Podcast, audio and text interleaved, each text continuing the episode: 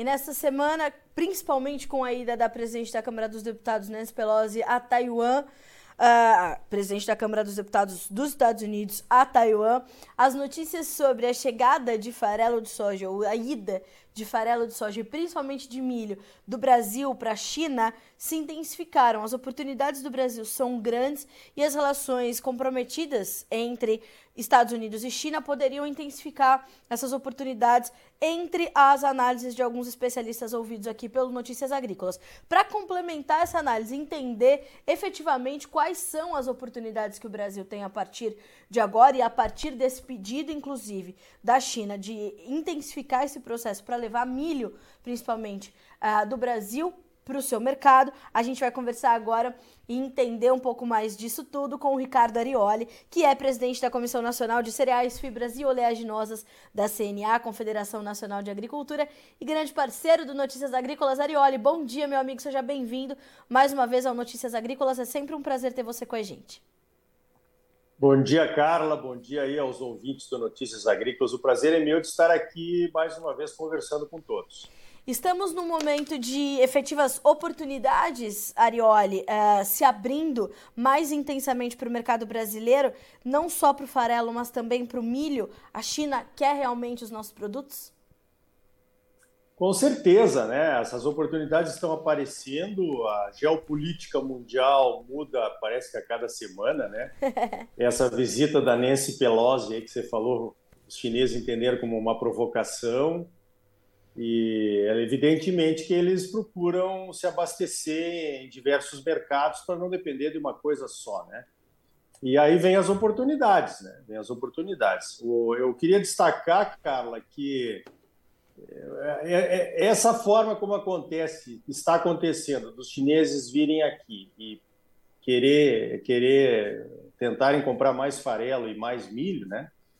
É mais ou menos a forma como o Brasil atua. Nós não vamos vender, nós não temos essa tradição, infelizmente.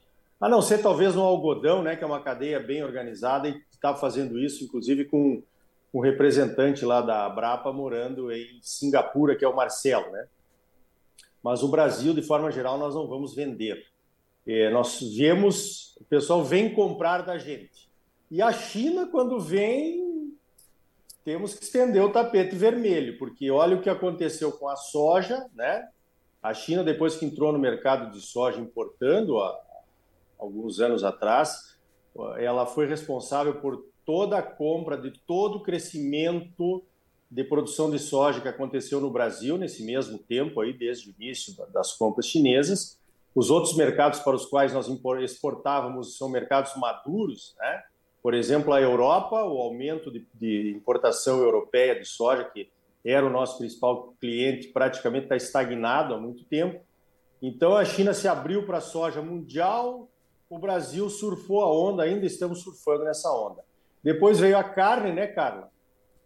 Demoraram décadas, vamos dizer anos, né, para inspe inspecionando frigoríficos e não liberavam. Vamos ver, aquele aquela maneira chinesa de negociar, né? Eles têm, é, eles têm milênios de história aí que a gente não entende bem. Nós temos séculos, né?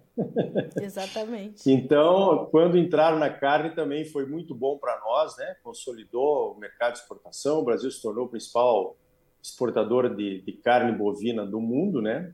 E agora querem farelo e querem milho. Então, vamos lá, né? A orquestra está tocando, a China veio nos tirar para dançar, Vamos embora. Eu queria entender primeiro, Arioli, a questão do farelo. Uh, a Argentina e a China, em 2018, firmaram um pacto para que a Argentina fosse também uma fornecedora de farelo para os chineses. Mas é, necessariamente ou efetivamente, a China não tem uma necessidade é, grande e forte de importar este produto. Né? As indústrias processadoras da China têm uma capacidade enorme. Uh, a gente tem uma, uma tarifa de, de importação pelos chineses do próprio farelo, também uma forma de proteger o seu mercado, que é consideravelmente alto, é, o que poderia tirar a competitividade desses produtos importados. Como é que uh, você vê novas oportunidades se abrindo para o Brasil para o farelo efetivamente? Ou queria entender de ti, da tua experiência, inclusive da tua experiência em China, uh, se essa é mais uma sinalização política, diplomática, para efetivamente abrir portas ainda maiores para outros produtos, como é o caso do milho, por exemplo. Então, Carla, é difícil responder essa pergunta porque a gente, nós brasileiros e até eu acho que o mundo ocidental de uma forma geral não entende muito as políticas chinesas, né? Deveríamos entender mais, deveríamos ter estreitar nossas relações porque temos economias complementares. Não somos a China não compete com o Brasil nessa área da importação e exportação de, de commodities, né, de produtos alimentares.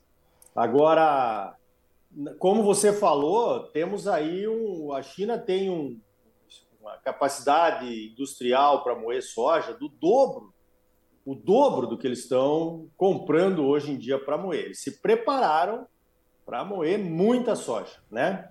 E eles, é, então realmente, teoricamente, eles não precisariam do farelo. É, é uma é uma constatação difícil entender por que eles estão fazendo isso. Agora, do lado dessa questão geopolítica aí que nós realmente começamos a conversar sobre ela no início da, da, da entrevista aqui, veja o que está acontecendo na Argentina. Semana passada, retrasada, eu estou conversando bastante com o pessoal da Argentina ali por conta do programa Momento Agrícola. Até já entrevistei um, um consultor lá da Argentina outro dia. A gente tem conhecidos por lá. Eh, essa semana passada agora mudou o ministério, né? O pessoal está perdido lá na Argentina. Sim. E os produtores argentinos, por conta daquela diferença cambial entre o, que ele, o dólar que eles usam para receber a venda da exportação e o dólar, o dobro do dólar que eles têm que usar para comprar os insumos, é o dobro do, do, do, dólar, do dólar que eles venderam. E mais ainda, eles ainda têm os direitos de exportação, que a gente traduz, eles traduzem também como as retenções, então, para o produtor eh, argentino está sobrando 30% né, do valor do valor de venda da produção quando ela é exportada, né?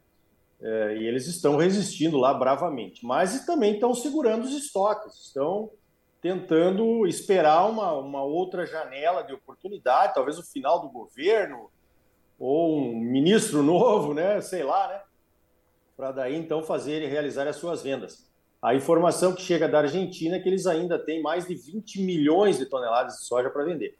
É um pouco menos da metade do que eles escolheram aí por conta da quebra de safra, né? Então veja que tem, eu acho que a China está vendo isso também, né? Está vendo que a oferta que, que da Argentina, que é especialista, é o maior exportador de farelo e de óleo de soja do mundo, né? É a Argentina. É, por conta da lei Candir, a indústria brasileira de óleo e farelo não se desenvolveu aqui no Brasil, né? É um resgate histórico que a gente tem que fazer. Sim. Na época da Lei Candir, lá em 1997, retirou-se o imposto, o ICMS da exportação do grão, mas não se retirou o ICMS da exportação dos produtos industrializados, né? Do farelo e do óleo. Certo. E a indústria bombou lá na Argentina, né? Se você for olhar o histórico da, da produção de óleo e farelo na Argentina, foi justamente depois que a Lei Candir foi instituída, os argentinos começaram a industrializar e aumentaram muito as suas, se tornaram os maiores exportadores mundiais de óleo e farelo. E, e agora tá, parece que o governo de lá está querendo estragar isso, né?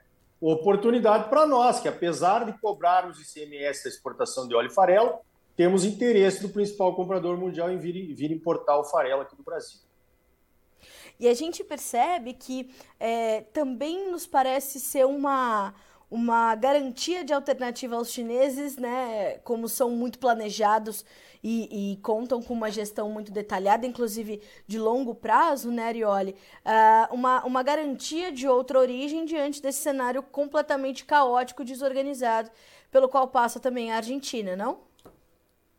Com certeza, é, foi isso que nós falamos. Quer dizer, nós temos três players importantes aí na questão da soja e dos seus subprodutos, o óleo e o farelo no mundo, né? E, tirando a própria China da história, porque não, não exporta, mas digamos assim, temos os Estados Unidos, o Brasil pela ordem de produção, os Estados Unidos e a Argentina. O Brasil aumentamos a cada ano as nossas exportações para a China. Os Estados Unidos vão lá provocar os chineses, mandando a Nancy Pelosi, que foi com o esquadrão de proteção né, da Marinha, da, da Aeronáutica, visitar Taiwan, que é um território sensível para os chineses. E os argentinos, com um governo lá que atrapalha exportações, porque quer garantir mercado interno e, e diminuir preço por causa da inflação, aonde quem sobrou? Sobramos nós, né? Sobrou o Brasil para estreitar mais ainda essa parceria com os chineses, né? Tanto no milho, milho a conversa é mais ou menos a mesma, né? E aí tem no milho tem o agravante ainda da guerra, né, da Ucrânia lá, porque apesar da, digamos assim, a Rússia lá tá, os chineses poderiam importar da área Rússia que será absorvida da Ucrânia, mas quando que vai se estabilizar a produção agrícola lá na Ucrânia? Né? Porque estão em guerra. É, apesar de terem lá os fertilizantes, as terras férteis e os meios de produção, é uma incógnita, inclusive até para os russos que estão lá invadindo. Né? Então veja que o negócio é essa coisa da geopolítica é complexa. Era isso que eu queria entender também de, de você. E olha, a gente tem, portanto, é, para o milho uma bagagem a mais, que é essa questão da manutenção da guerra entre a Rússia e a Ucrânia. A Ucrânia, que era, inclusive, um importante fornecedor de milho para os chineses. Sem essa perspectiva de oferta, eles vão olhar para o Brasil, inclusive pediram ao ministro Marcos Montes que os processos fossem realmente acelerados, né? Como é que você tem visto o Brasil aproveitando esses processos e essas oportunidades. Ari, olha, a gente falava em 2023, a China falou: não, não, a gente está precisando de milho agora, né? Milho do Brasil aí nos próximos meses. A gente tem é, condições de atender essa demanda, tem espaço nos portos e line-up suficiente para a gente é, organizar e atender os chineses também nesse momento. A gente está pronto para embarcar esse milho para os chineses nos próximos meses? Olha, claro que depende da, da digamos assim, da, do apetite chinês para comprar o nosso milho, porque, né? Mas sim, o agro brasileiro tem dado respostas rápidas e positivas na questão da produção, né? O, o, e eu acho que nós temos, nós temos uma outra questão que, tá, que amadureceu também em relação ao primeiro ano que o Brasil exportou demais, exportou muito milho, né? exportou além da expectativa. Demais nunca é demais, né? Me é. referi, acho que erradamente a isso. Mas, enfim, o que foi a questão de faltar milho aqui internamente. Porque as indústrias brasileiras de ração, milho é um componente importante para agregação de valor através do uso do milho para ração, produção de carnes. Nós temos que olhar isso, né, como produtores de commodities. Quanto mais agregação de valor tivermos aqui no Brasil, melhor para todo mundo, né? Mas as indústrias aqui do Brasil que usam milho, elas não estavam acostumadas a comprar é, é, é, a termo, né? Comprar adiantado a safra. Elas esperavam entrar a safra do estado do Mato Grosso, colhida, para daí os preços caírem e elas entrarem comprando naquele momento. Né? Como começou a importação, eles demoraram, as exportações, a indústria demorou um pouquinho para perceber, mas isso já foi acertado. A gente já não vê mais nos últimos, nas últimas duas safras uh, nenhuma notícia se referindo a ah, vai faltar milho para a indústria brasileira. Sim. A indústria brasileira que usa milho, a, a, a indústria de produção de carnes, ela já se abasteceu antecipadamente. E isso é uma coisa interessante que eu queria chamar a atenção, porque até há pouco tempo o milho não tinha um mercado futuro, né, de venda futura. E, e isso é um problema para os produtores, porque você planta, além de, de, depender do clima, você também vai depender do preço lá na hora da venda, da colheita. Você corre todo o risco, né?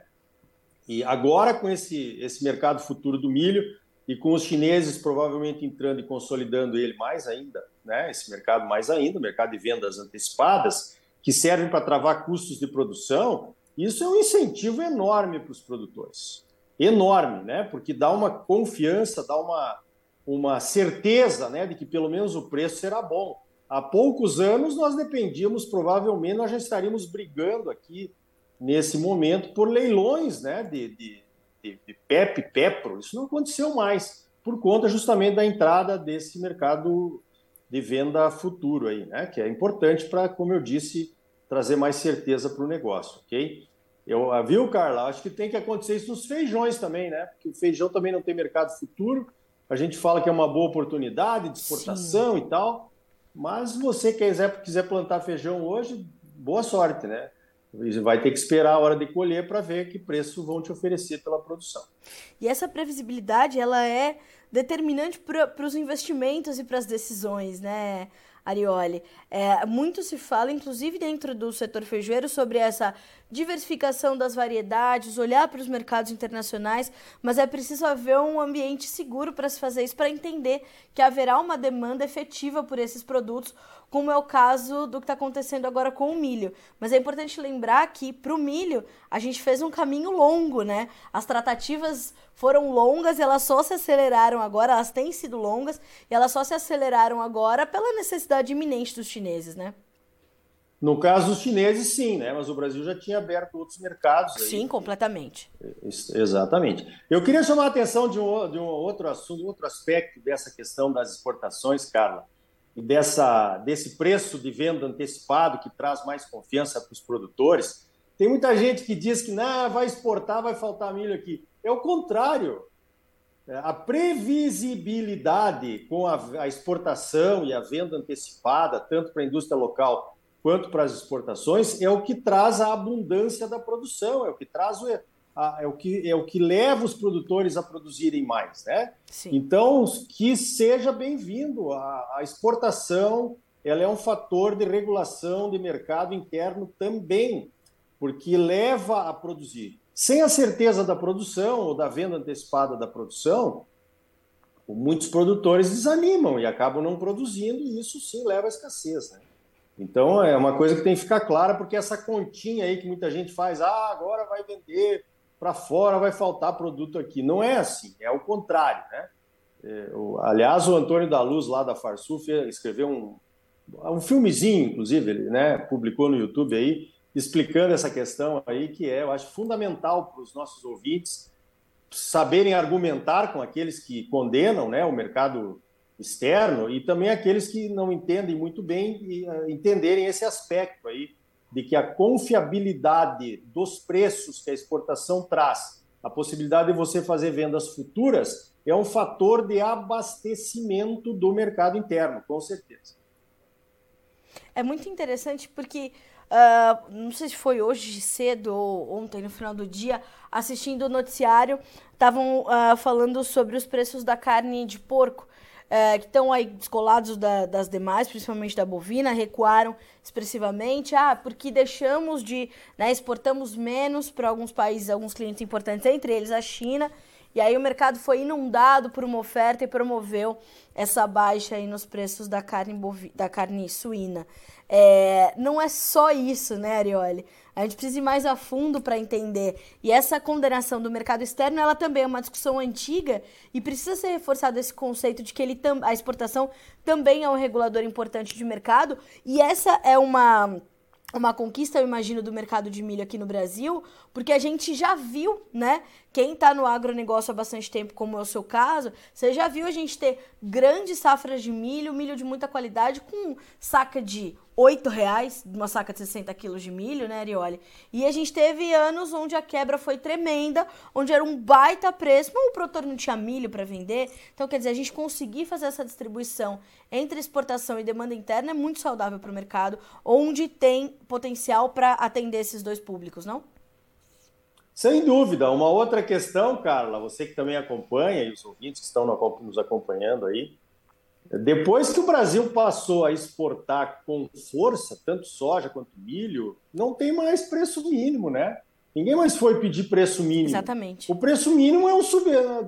Não, não, vamos tirar essa parte depois. Mas o preço mínimo é um, é um, é um, digamos assim, é uma ajuda do governo, né? É feita com dinheiro público. Então, que bom, né? Que nós não precisamos mais ir até Brasília, passar o, o Pires lá pedindo, pelo amor de Deus, para melhorar o preço aqui do produtor do interior do Brasil para poder vender a produção, porque tem gente interessada e está levando embora. E isso certamente fortalece toda a cadeia, todo mundo, né? Com certeza. Agora, uma outra coisa, Carla, que eu queria chamar atenção aí nessa questão da, da, da, da exportação de farelo, né? Nós estamos aí é, é, com problemas no abastecimento de óleo diesel, né? O óleo diesel, é, acho que é 25, eu não lembro quanto por cento agora de, de, óleo diesel o Brasil importa, porque não tem capacidade de refino aqui no, no Brasil, né? E olha, olha a questão do Mato Grosso. Nós estamos trazendo óleo diesel para cá, a 2 mil quilômetros aí da, do porto onde chega esse óleo diesel, de caminhão, queimando emissão de gás de efeito estufa e, entendeu? E, e, nós estamos sentados num pré-sal de biocombustíveis aqui Sim. no Mato Grosso. Nós podemos, com essa questão do mercado de exportação do farelo, eu tenho, eu acho que nós, como tentando planejar um futuro, um mercado, alguma coisa assim, o biodiesel aqui no Mato Grosso ele tinha que ser usado B20, B25. Tem que fazer as contas, né? claro. né? Porque o farelo vai para a China, vai sobrar o óleo aqui e nós vamos e nós podemos diminuir as emissões e criar um mercado interno. Muitas vezes esses mercados não se desenvolvem, ouvintes e Carla, por conta da questão tributária. Olha o exemplo do algodão. O Mato Grosso, ah, em, nos anos 90, não produzia algodão e o Brasil era importador. O, o pessoal foi lá conversar com o governo do Dante de Oliveira na época e disseram assim: olha, nós queremos 75% do ICMS do algodão para criar um, uma promoção de plantio de algodão. O governador olhou lá, 75% de desconto de zero era zero, ele disse: não, tá dado, eu não recolho nada, não, não vou deixar de recolher. Isso transformou o Mato Grosso no maior produtor de algodão do Brasil, certo? Produzimos 70% do algodão brasileiro por conta desse subsídio aí. Subsídio não, né? Desse incentivo de cortar o, ICMS o do algodão. E isso pode ser usado em outras cadeias também, né? No caso do biodiesel. Porque às vezes o governo está olhando lá quanto que ele vai arrecadar, uh, se ele, se ele, quanto que ele vai perder de arrecadação, se ele der um, um, uma, um desconto no ICMS do biocombustível, por exemplo. Mas ele tem que olhar que ele está criando, uma, ele está promovendo a indústria local, que está sendo subutilizada. O Mato Grosso tem o, o segundo maior parque de produção industrial de produção de biodiesel do Brasil, está usando 50% da capacidade, porque caímos dos 14% de adição para 10%. Isso. Né? E ainda tem a indústria de farelo e óleo de soja aqui do estado, que, que também vai criar emprego, renda e serviços. E, além do mais, teríamos, um, digamos assim, uma possibilidade de aumentar a competição entre os farelos, né? o DDG do milho, farelo de soja, o farelo de, de girassol, de, de, do próprio algodão que produzimos aqui, o que baratearia o custo das rações e daí nós poderíamos produzir uma carne mais barata, ainda mais competitiva, tanto para o mercado interno quanto para exportação. É a cadeia do agronegócio, né, Arioli? É, o que é produzido em cadeia tem esse, esse impacto também em cadeia e que às vezes não é colocado na conta. É, e a gente não precisaria nem pensar né, em, em ver a necessidade dos chineses pelo nosso farelo, mas ampliar o, esse, esse incentivo às exportações e, naturalmente, isso vai ajudar a regular o mercado interno dos nossos produtos de valor agregado, como é o caso do farelo, porque isso impactaria também numa carne mais competitiva também para exportação. E a gente continua gerando receitas para o país e fazendo a, a roda continuar girando de forma saudável e sustentável. Né? Então, a gente precisa rever algumas políticas, Arioli, na sua, na sua perspectiva. Você, como um representante da CNA, acha que precisamos novamente sentar todos numa grande mesa e repensar algumas políticas, repensar a questão tributária sobre o agro e os seus produtos? Está no momento da gente rever isso tudo para ampliar e intensificar a nossa competitividade? Com certeza. Se a gente quer ter um plano de longo prazo, né? Nós temos eleições aí agora no, no final do ano, daqui a alguns meses. A CNA está trabalhando em algumas propostas nesse sentido aí, né, de garantir um mercado melhor para os produtos brasileiros, garantir exportação não só de grandes produtos, mas de, de outros, né, frutas e outros outros produtos de valor agregado que a gente faz, suco de laranja, café, esse tipo de, de produto que o Brasil é líder também. Né? A gente só pensa em soja e milho que produz isso aqui, mas tem muitas outras coisas que a gente também poderia desenvolver mercados. Né? E como eu disse, olha, nós conversamos aqui, eu acho que uns três ou quatro exemplos de como que a tributação, a ganância uh, arrecadatória do dos governos, principalmente dos governos estaduais, muitas vezes leva a, a, a não deixar que esses mercados se desenvolvam. Né? Nós falamos do, nós falamos da, da, carne, nós falamos do milho, nós falamos do algodão, né? então do biodiesel, do diesel, quer dizer, quanta coisa nós poderíamos realmente acelerar, né? A, eu, eu acho que o Brasil tem lá sua vocação. Quando o cara tem uma, uma pessoa, o país, o Estado tem uma vocação, a coisa vai acontecer, né? Não, só não pode demorar muito, né? Porque o tempo vai passando, né? Então a gente vai perdendo, às vezes, oportunidades por conta disso. Arioli, sempre um prazer ter você aqui com a gente para esclarecer as coisas, para amarrar as informações e a gente entender essas oportunidades todas que estão se apresentando mais uma vez para o agronegócio brasileiro. É mais um cavalo encilhado que passa aqui na nossa porta. A gente tem que saber né, é, agora conduzi-lo. Muito obrigada mais uma vez por trazer essas perspectivas aqui para a nossa audiência. Você sabe, as portas estão sempre abertas para ti, para a CNA. É sempre um prazer conversar com você. Obrigada. Obrigado, Carlos. Obrigado, ouvintes. Foi um prazer estar aqui discutindo estratégias né, que parecem tão óbvias para quem olha o cenário aí. Sim. E, e, parecem tão óbvias, mas parece que muitas vezes nós mesmos, né, brasileiros, é que botamos os empecilhos na frente, aí, as barreiras para que as coisas demorem mais para acontecer. Até a próxima. Até a próxima. Um abraço, meu amigo. Até mais. Senhoras e senhores, Ricardo Arioli, presidente da Comissão Nacional de Grãos, Fibras e Oleaginosas. Eu sempre erro. Cereais, fibras e oleaginosas. Uh, o Ricardo Arioli sempre trazendo essa, essa perspectiva, né, um espectro mais amplo das coisas. É, ele cita, então, essa, essas questões todas, sim, como sinalizações políticas importantes, diplomáticas, né, é, é, fortalecimento de relações entre Brasil e China, o que é completamente importante. O Arioli lembra o papel determinante que a China teve no crescimento da sojicultura brasileira, mas lembra também que nós não fomos, né, o Brasil e o complexo soja não foi estimulado a ampliar e intensificar as suas exportações de produto de valor agregado, uma vez que a Lei Candir, tão logo foi implementada, ela tirou o ICMS da exportação da soja em grão, mas não dos subprodutos ou dos derivados ou dos valores de produto agregado, como é o caso do farelo e do óleo. Então a gente precisa repensar as políticas tributárias que temos agora sobre o agro, sobre alguns produtos.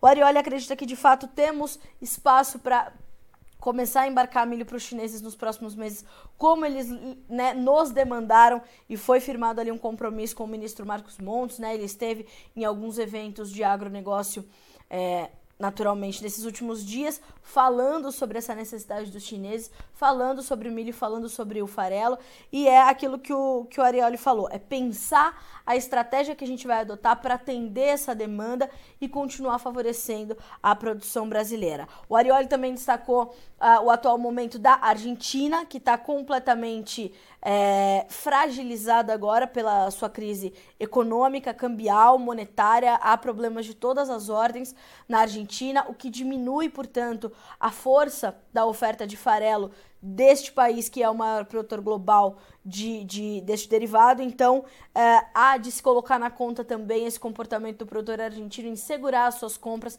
segurar os seus estoques, e o esmagamento na Argentina já vem sendo reduzido é, e acumulando uma redução aí é, bastante considerável também em relação ao mesmo período do ano passado. Então temos grandes oportunidades se apresentando para o Brasil, como diz o Vlamer Brandaliz, é o cavalinho encilhado passando na nossa porta, basta a gente montar e saber conduzir ele bem agora, que as portas estão abertas para os novos produtos brasileiros que começam a chegar à China, principalmente farelo de soja e milho, milho principalmente. A gente fica por aqui com esse boletim, mas a nossa programação segue para que vocês sejam sempre os produtores rurais mais bem informados do Brasil. Se inscreva em nossas mídias sociais. No Facebook, Notícias Agrícolas. No Instagram, arroba Notícias Agrícolas. E em nosso Twitter, Norteagri. E para não perder nenhum vídeo, não se esqueça de nos acompanhar no YouTube e na Twitch Notícias Agrícolas Oficial.